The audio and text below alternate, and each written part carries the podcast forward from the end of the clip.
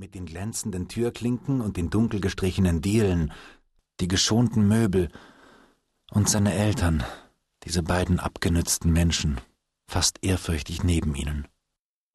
Die schnellen, gehetzten Wochentage und die Sonntage, die wie ausgeräumte Säle waren.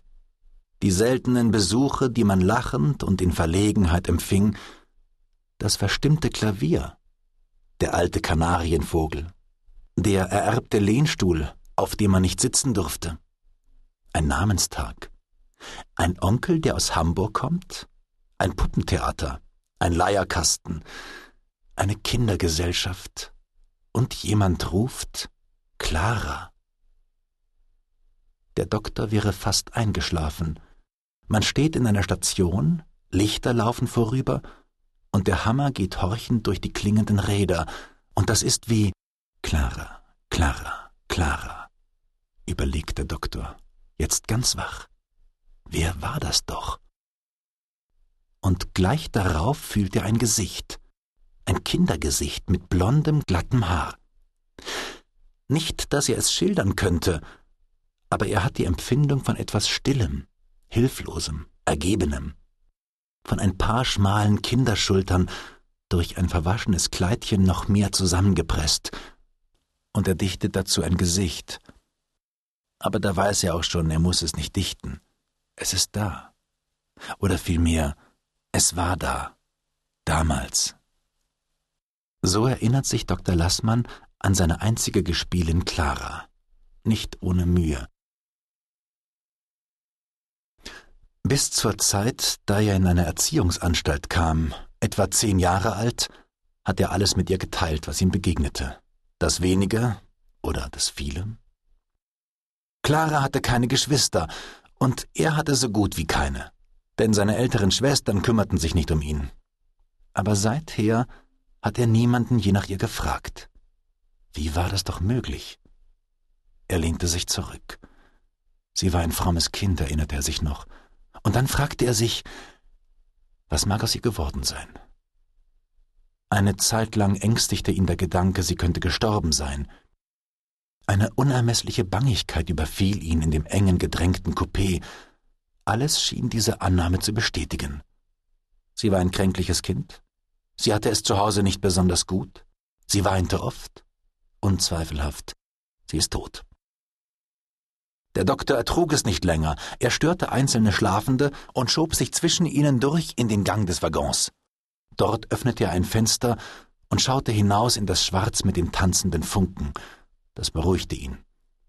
Und als er später in das Coupé zurückkehrte, schlief er trotz der unbequemen Lage bald ein. Das Wiedersehen mit den beiden verheirateten Schwestern verlief nicht ohne Verlegenheiten. Die drei Menschen hatten vergessen, wie weit sie einander trotz ihrer engen Verwandtschaft doch immer geblieben waren, und versuchten eine Weile sich wie Geschwister zu benehmen, Indessen kamen sie bald stillschweigend überein, zu dem höflichen Mittelton ihre Zuflucht zu nehmen, den der gesellschaftliche Verkehr für alle Fälle geschaffen hat. Es war bei der jüngeren Schwester, deren Mann in besonders günstigen Verhältnissen war, Fabrikant mit dem Titel Kaiserlicher Rat, und es war nach dem vierten Gange des Diners, als der Doktor fragte, Sag mal, Sophie, was ist denn aus Clara geworden? Welcher Clara? Ich kann mich ihres Familiennamens nicht erinnern. Der Kleinen, weißt du? Der Nachbarstochter, mit der ich als Kind gespielt habe.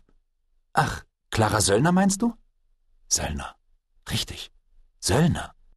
Jetzt fällt mir erst ein, der alte Söllner, das war ja dieser grässliche Alte. Aber was ist mit Clara? Die Schwester zögerte. Sie hat geheiratet. Übrigens lebt sie jetzt ganz zurückgezogen.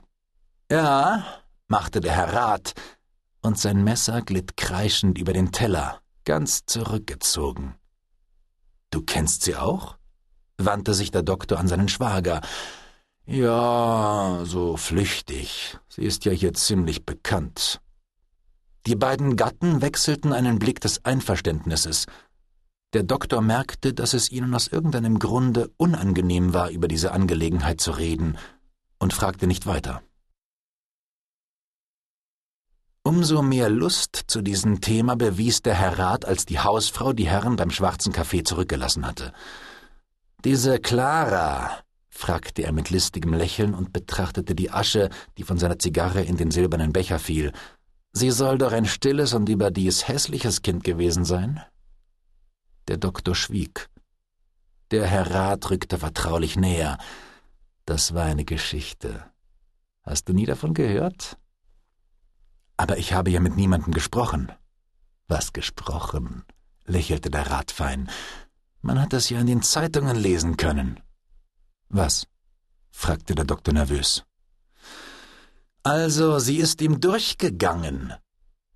Hinter einer Wolke Rauches her schickte der Fabrikant diesen überraschenden Satz und wartete in unendlichem Behagen die Wirkung desselben ab. Aber diese schien ihm nicht zu gefallen.